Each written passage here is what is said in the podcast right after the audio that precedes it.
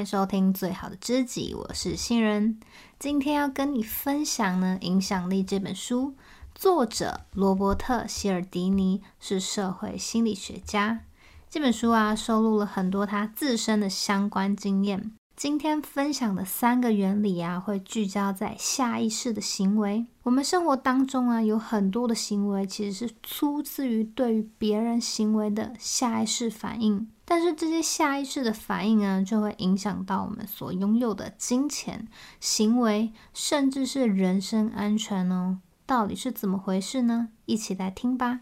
首先是互惠原理。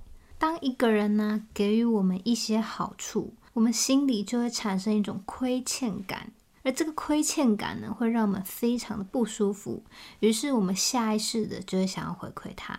美国残废退伍军人的组织报告就指出啊，只寄出了一份请求捐款的信，回信率呢大约是十八 percent。但如果随信啊，再附上一份小礼物，像是便条纸这种常见的文具，回信率呢大约是三十五 percent，将近一倍之多哦。而哪怕是被别人硬塞了好处啊，我们也会产生亏欠感。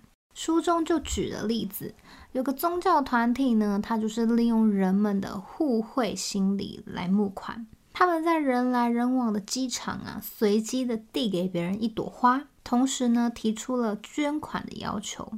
如果对方拒绝啊，他也会拒绝收回那朵花。作者就亲眼看着好几个人当场想走，但是碍于手上的那朵花呢，走不了。来回踱步了几次呢，还是把钱掏出来了。当事人捐完钱之后啊，看到垃圾桶就把花给丢掉了。很显然呢，这些当事者并不需要这朵花，但是碍于没有办法退回的理由，于是便付出了金钱把它买下来。那另外一个更进阶的用法呢，是互惠式让步。这个做法比上一个更容易成功，它是透过让步来让对方答应自己的请求，因为我们下意识的会认为对方呢都已经让步了，所以我也应该要让步。但实际上呢，我们根本可能不需要答应对方的请求。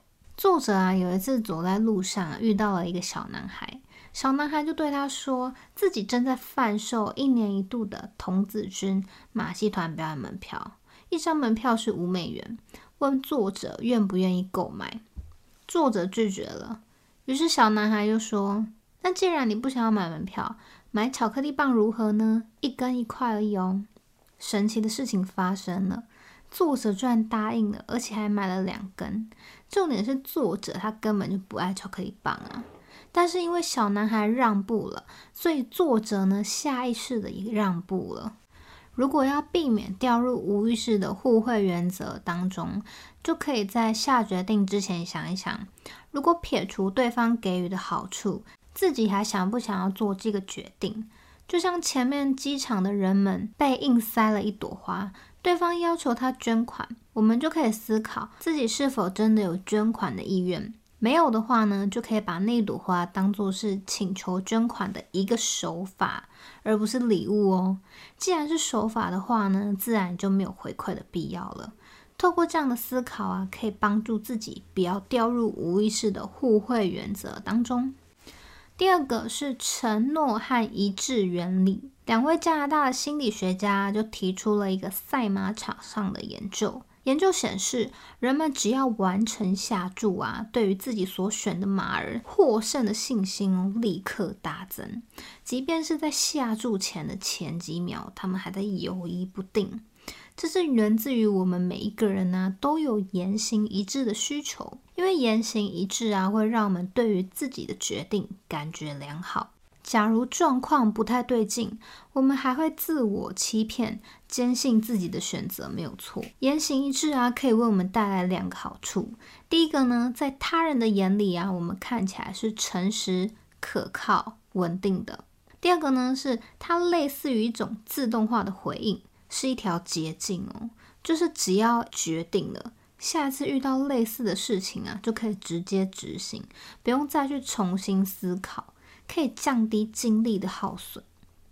那另外呢，承诺和言行一致也有相似的效果。当我们许下了承诺啊，它就有可能会去影响到我们的自我认知。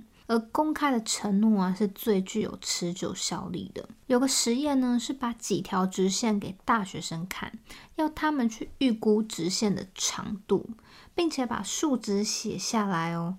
有一组必须要公开数值，并且签上自己的姓名；那一组呢，只需要悄悄的写下来。另外一组啊，只需要记住自己的数值就可以了。当解答公布的时候呢，研究人员就说。你们可以去跟动自己的答案。最不愿意去跟动自己答案的，就是当初公开数值并且签上自己姓名的那个组别。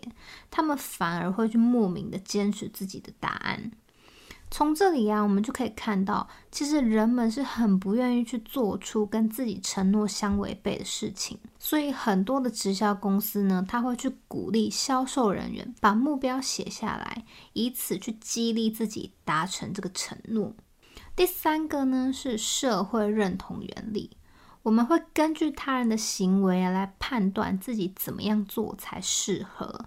尤其呢，是当我们觉得这些人跟我们很相似的时候，也就是说啊，在情况含糊不明、不确定的时候，我们会觉得别人的行为就是正确的，但这很可能会形成一种多数无知的现象。一九六四年呢，在纽约有一起凶杀案，一名女子在皇后区遭到三次攻击。在这期间呢，社区里有三十八位居民，完全没有人报警。直到女子死亡之后呢，才有一位目击者报警。为什么会这样呢？根据两位心理学家的推测啊。当有大量的旁观者在场的时候，旁观者对于紧急状况伸出援手的几率就很低，因为周围还有其他人，每个人需要承担的责任就变少了。如果都没有人帮忙呢，其他人也会认为事态没有那么紧急，直到状况累积到一个程度，有人采取行动啊，大家才会跟着出手。所以呢，当自己遇到紧急状况的时候，我们最佳的决策就是减少不确定性。如果当时有很多人在场啊，你就可以直接指定一个人，对他说出你需要什么样的协助，这是降低不确定性最有效的做法。有时候呢，他人没有伸出援手啊，只是因为当前的状况模糊不清，并不是他们想要冷眼旁观。所以啊，直接指定一个人请求协助是最有效率的自救方法。怎么讲到最后变成自救指南？但是这真的很重要，大家要记得哦。好啦，今天分享的内容呢，只是书籍的一小部分，另外还有喜好、权威、稀有性等原理。想要了解更多呢，都欢迎你直接去翻阅这本书啦。如果你想看文稿的话呢，可以到方格子搜寻最好的知己，也欢迎你追踪我的 IG。那我们下集见喽，拜拜。